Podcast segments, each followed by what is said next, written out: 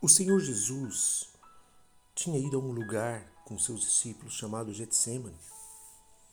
E ele disse: Fiquem aqui enquanto eu vou sair e vou orar. E de repente começou a se entristecer e angustiar.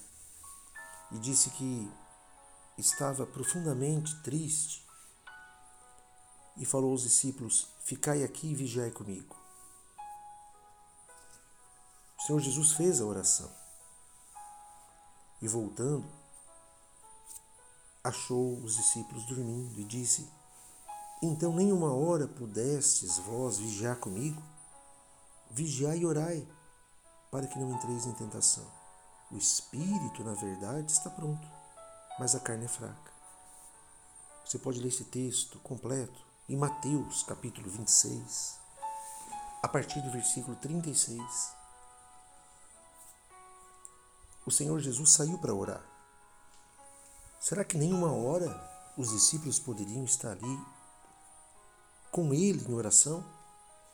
A importância da oração é fundamental para cada um de nós cristãos, porque não vivemos pela aparência, vivemos pela fé.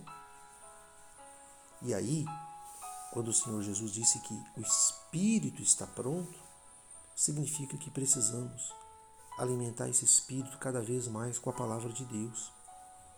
Porque a nossa carne, ela quer o descanso, ela quer, ele quer dormir, ela sente uh, as suas vontades, seus desejos, suas manias.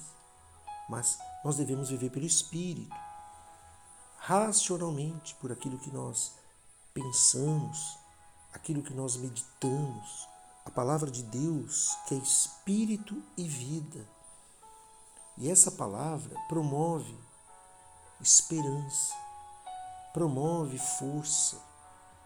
Ela nos leva a crer, a confiar, nos leva a tomar atitudes, ações positivas, proativas.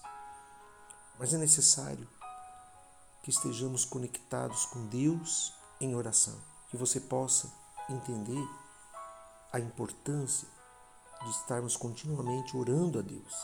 Uma conversa pode ser no quarto, pode ser em casa, pode ser na rua, aonde você estiver. Na realidade, em qualquer momento você pode falar com Deus. Aproveite a tirar momento a sós com Deus.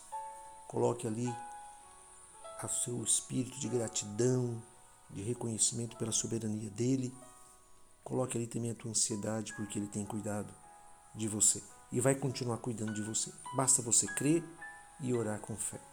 Em nome do Senhor Jesus.